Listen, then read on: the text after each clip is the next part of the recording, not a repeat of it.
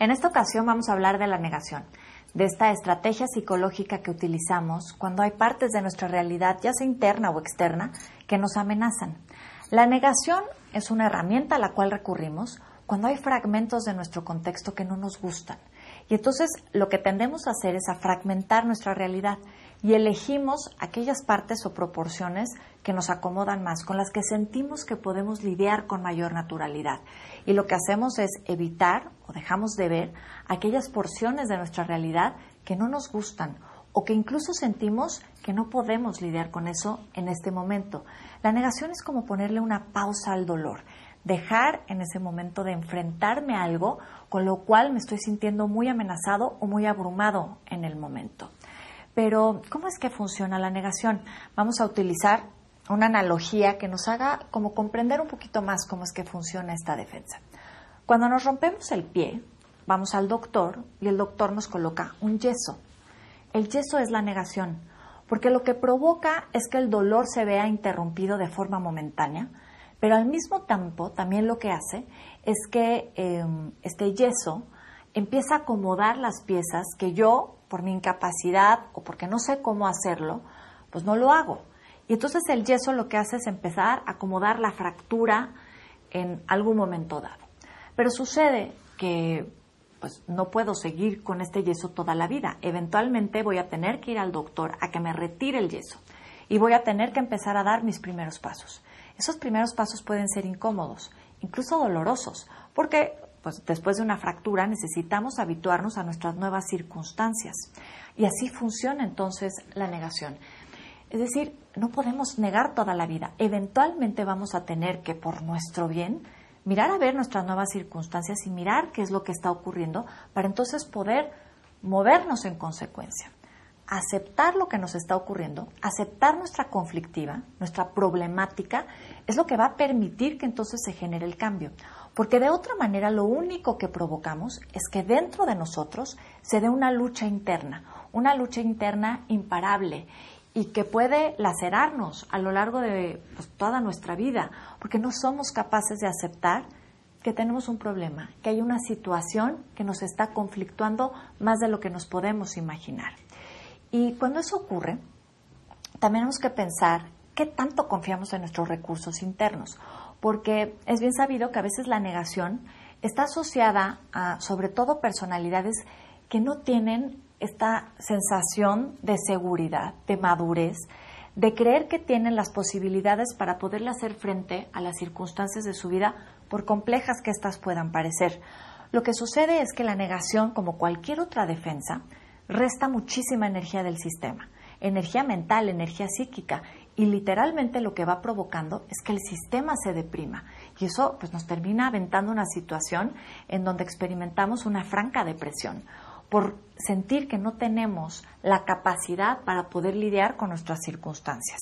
Entonces nuestro sistema se ve en la necesidad de protegerse, pero llega un momento en que estas defensas, por supuesto, a veces son muy funcionales, son necesarias, incluso son aquellas que impiden que no rayemos en el ámbito de la locura cuando hay situaciones de crisis que pues pueden rebasar nuestro nivel de conciencia. Por eso también es importante saber que cuando la defensa se instaura, es importante dejarla hacer su trabajo, que confiemos que nuestra conciencia tiene tiempos perfectos y que nos va a permitir ver lo que podamos ver en el momento en el que estemos preparados, no antes y no después. Intentar romper una defensa de manera abrupta, es decir, cuando yo me doy cuenta que una persona está negando, probablemente voy a ir tratando de enfrentarla a la realidad, pero esta persona puede resistirse e insistir en la negación. Si eso está pasando, hay que darle un tiempo para que pueda ir procesando la información que pueda en ese momento. Eventualmente podrá lidiar con cachos más grandes de la realidad, pero hay que ir dándole espacio a las personas para que puedan ir acomodando lo que su conciencia les permite. El ritmo de tu conciencia no es el ritmo de mi conciencia ni el de alguien más cada quien va teniendo un tempo interno para acomodar las circunstancias de su vida. Pero hay además diferentes tipos de negación que podemos de repente eh, descubrir dentro de nosotros. No opera siempre de la misma manera. A veces tendemos a negar las circunstancias justificándonos. Y de repente eh, empezamos a pensar, No, bueno, es que mi hijo pues, no, no está comiendo ahorita y está triste, pero pues es que así es la adolescencia. Pues es que está en la edad de la punzada también. Pues ahorita cómo se va a poner a platicar conmigo, a acercarse, ¿no? Lógico que esté encerrado en su cuarto, pues igual, pues ya se le pasará, ya comerá, ya saldrá de ahí. Y entonces dejamos esto y empezamos a negar por evitar ver que probablemente nuestro hijo está pasando por una conflictiva mucho más fuerte de lo que podemos imaginarnos o queremos imaginarnos, porque esta es la negación, es no quiero ver una realidad que me puede amenazar, que puede ser dura, que me puede hacer sufrir en el momento. Y entonces trato de justificar lo que está ocurriendo, porque la negación va a ocurrir o en la palabra o en la acción. Entonces a veces esta justificación va a ir en una explicación, pero a veces es simplemente me alejo y no hago nada al respecto de lo que está ocurriendo. Otro estilo también de negación es cuando nos ocupamos y entonces llenamos la agenda de cosas y vamos de una actividad en otra, todo con tal de asegurarnos de que no tengamos ni el tiempo ni el espacio para ponernos a, sentir, a pensar en lo que nos está ocurriendo. Entonces, preguntarnos, ¿a dónde voy? ¿Por qué tanta prisa? ¿De dónde corro? ¿Por qué la necesidad de ocuparme tanto? ¿Qué no quiero ver? ¿Qué en este momento es algo que prefiero evitar? Porque también tendemos, como otro estilo de negación, a minimizar nuestras circunstancias. Esto es algo que solemos ver muchísimo en el grupo. De repente personas que deciden mantenerse en silencio y no hablar de sus circunstancias porque consideran que lo que les está ocurriendo no es tan importante como lo que le ocurre al otro y entonces minimizan sus circunstancias. Y siempre en esta justificación también interna decir, no, claro, es que él está mucho más necesitado que yo, es que lo que él está diciendo es mucho más importante que lo que yo tengo que decir, cuando en realidad, por el simple hecho de que a nosotros nos esté haciendo sufrir, es importante.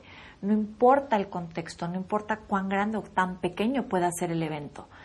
El tema es la incidencia que tiene en ti y en tu vida. Pero a veces tendemos a minimizar esto, pero cuando nosotros mismos no somos capaces de darle prioridad a nuestras circunstancias, a nuestro sufrimiento, es muy complicado que los demás puedan entonces también darle un espacio a lo que nos está ocurriendo. A veces también, en un afán de negar, evitamos hablar del tema. Y de repente llega alguien y nos dice, ¿cómo vas, hombre? ¿Cómo vas con la situación de tu pareja? Ves que me platicaste la semana pasada que estabas muy mal. Y entonces, Oye, qué frío ha hecho, ¿verdad? ¿Ya viste el frío? Oye, ¿no sabes la chamarra que he tenido que traer todo el día? Se me perdió. Oye, te pregunté de tu pareja, ¿cómo estás? ¿Cómo van las cosas? Me estoy congelando. Y si pedimos un té, un cafecito, hombre, ahorita te cuento, pero es que, oye, ¿y a ti cómo te ha ido en tu casa? ¿Sí? ¿Tienes calorcito? ¿Está calientita? ¿Cómo va? Es decir, estamos un poquito como en esta cosa de evitar de las temáticas que pueden ser en ese momento dolorosas o que nos pueden confrontar y nos las arreglamos muy bien para transformar el tema en algo que pueda resultar incluso de lo más insignificante. Esto también nos lleva a ver que a veces también ponemos mucha energía en la negación de cuando distorsionamos circunstancias. Y esto ocurre habitualmente cuando recibimos eh, noticias complicadas para uno de digerir. Por ejemplo, vamos al doctor y nos dice, bueno, usted tiene cáncer y vamos a necesitar revisar sus estudios, para saber exactamente cuál es el tratamiento que necesitamos utilizar ahora que, vamos a entrar en este procedimiento. Salimos de ahí y tal vez la persona que nos acompañó nos dice, ¿cómo estás? ¿Cómo te sientes con esto que acaba de decir el doctor? Pues, ¿cómo estoy? Pues muy bien. Pues dijo que iba a revisar mis estudios. Pues hasta que lo revise ya nos dirá qué onda. A ver, sí los va a revisar, pero ¿escuchaste que dijo que tenías cáncer? No, dijo que iba a revisar los estudios para saber qué es lo que tengo. No, ya te dio el diagnóstico y los estudios los va a revisar para saber qué tratamiento te van a dar.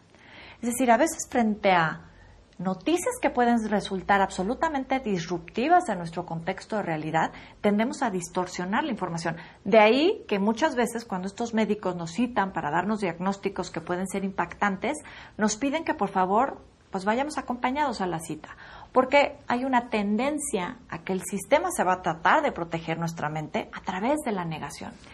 Y así vamos pasando por muchos estilos. Yo te preguntaría, ¿cuál es tu estilo de negación? ¿Descubres cuál es la manera en cómo te las arreglas para a veces no ver lo que no quieres ver? Porque Mercedes, pues en esta en esta seducción que tenía por la inconsciencia, el mantenerse en la inconsciencia de sus circunstancias, porque eso fue lo que aprendió de su mamá. Ella aprendió a ver una madre que siempre cayó, que aprendió a no delatar o a señalar lo que le estaba haciendo sufrir o lo que le podía molestar. Y cuando aprendemos y crecemos de esa manera, pues tendemos entonces a vivir en una en un patrón de repetición, porque eso es lo que nos enseñaron en la vida y fue precisamente Mercedes lo que estaba haciendo. Pero de repente cuando ve que su salud se ve amenazada por esta situación de inconsciencia es cuando se plantea la posibilidad de abrir los ojos, porque el sistema manda una alarma, un sonido de alerta que entonces necesitamos ver para poder modificar nuestras circunstancias, porque ese es precisamente el mensaje de este blog, que tratemos de resignificar la sensación que tenemos de la angustia, porque todas las defensas están en función de protegernos de la angustia. Pero llega un momento en que tenemos que descubrir que la angustia, lejos de ser nuestro enemigo, es un aliado. Si no fuera por ella, no tendríamos la capacidad para saber que hay algo en nuestro sistema, en nuestro principio de realidad interno o externo, que requiere una transformación, que hay algo que no estamos pudiendo procesar porque hay algo que nos duele, que nos hace sufrir.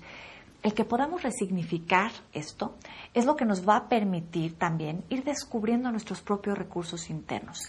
Yo espero que este blog te permita darte la oportunidad de quitarte el yeso, de darte la oportunidad de dar tus primeros pasos, que van a ser dolorosos, que te vas a tener que ajustar a las nuevas circunstancias después de la fractura, pero que eventualmente vas a poder salir adelante. Que podamos enfrentarnos a nuestras propias capacidades para darnos cuenta de que a veces somos mucho más fuertes de lo que en realidad nos podemos imaginar. Ha sido un placer volver a compartir contigo este espacio. Te mando un gran saludo.